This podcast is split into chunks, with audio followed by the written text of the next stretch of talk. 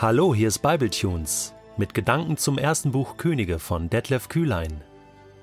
Der heutige Bibletune steht in 1. Könige 12, die Verse 21 bis 24 und wird gelesen aus der Hoffnung für alle. Als Rehabeam nach Jerusalem zurückkam, rief er sofort die besten Soldaten der Stämme Juda und Benjamin zum Kampf gegen Israel auf. Es waren 180.000 Mann.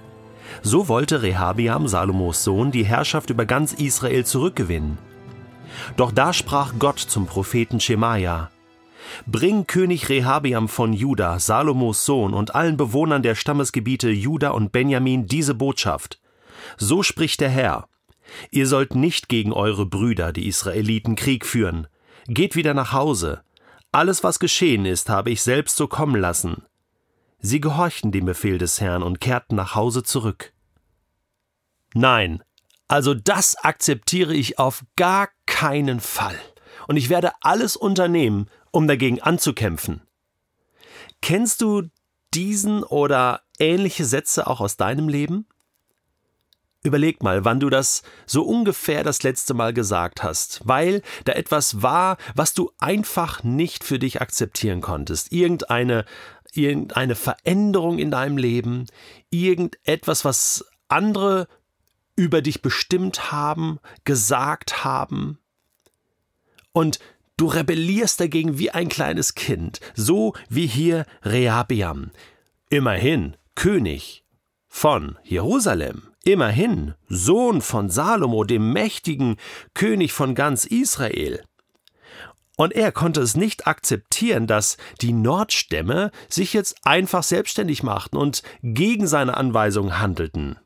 Er rief sofort die besten Soldaten der Stämme Juda und Benjamin zum Kampf gegen Israel auf.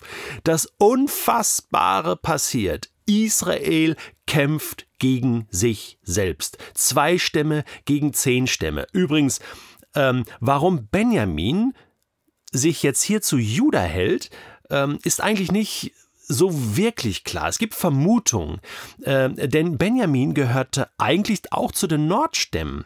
So wäre Juda alleine gewesen. 1 zu 11. Vielleicht war äh, Benjamin so als jüngster Stamm, ja, hatte so, so ein bisschen Mitleid mit Juda und dachte, komm, den müssen wir noch unterstützen. Nein, die Vermutung ist die, äh, dass, ähm, weil äh, Jerusalem sozusagen auf benjaminitischem Gebiet lag und der Tempel ja jetzt dort stand und, und durch die gute Beziehung zu David und diese ganze Geschichte, dass der Stamm Benjamin dadurch eher zum Südreich gehalten hat, zu Jerusalem gehalten hat, also mit Juda verbündet war. So, und jetzt wollen die zwei gegen die anderen zehn kämpfen. Israel gegeneinander. Also wenn Mose noch leben würde, Abraham noch leben würde, Jakob noch leben würde, äh, als Vater der zwölf Stämme, der äh, wird sich am Kopf fassen und sagen, ey, Leute, was macht ihr da? Jetzt kämpft ihr gegeneinander. Sucht doch äh, wirklich den Weg des Friedens, den Weg des Herrn oder äh, eine militärische Lösung kann doch keine Lösung sein.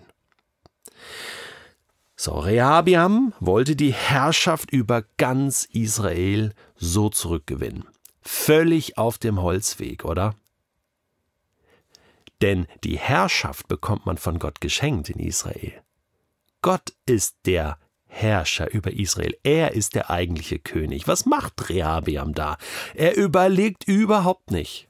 Er fragt auch nicht Gott all das, was man bei seinem Großvater David, bei seinem Vater Salomo gelesen hat. Herr, hilf du mir, gib du mir Weisheit, was soll ich jetzt tun? Jetzt hört er da auf die jungen äh, Jungspunde äh, und, und die werden ihm wahrscheinlich auch noch geraten haben, so jetzt pack die Peitsche aus und hol die zehn Stämme wieder zurück. Unfassbar, was da jetzt königlich politisch in Israel los war. Und Gott muss jetzt eingreifen. Gott muss diesen ganzen Wahnsinn aufhalten und sagen, ähm, Stopp mal, ja, und spricht zum Propheten Schemaja. Hier in Hoffnung für alle steht Prophet. Eigentlich steht hier nur zum Mann Gottes Schemaja, also ein Mann, der ganz nah am Herzen Gottes gelebt hat, mit Gott unterwegs war und den beauftragt Gott jetzt. So, stell dich sozusagen diesen 180.000 Mann entgegen, ja, und diesem verrückten König Rehabeam.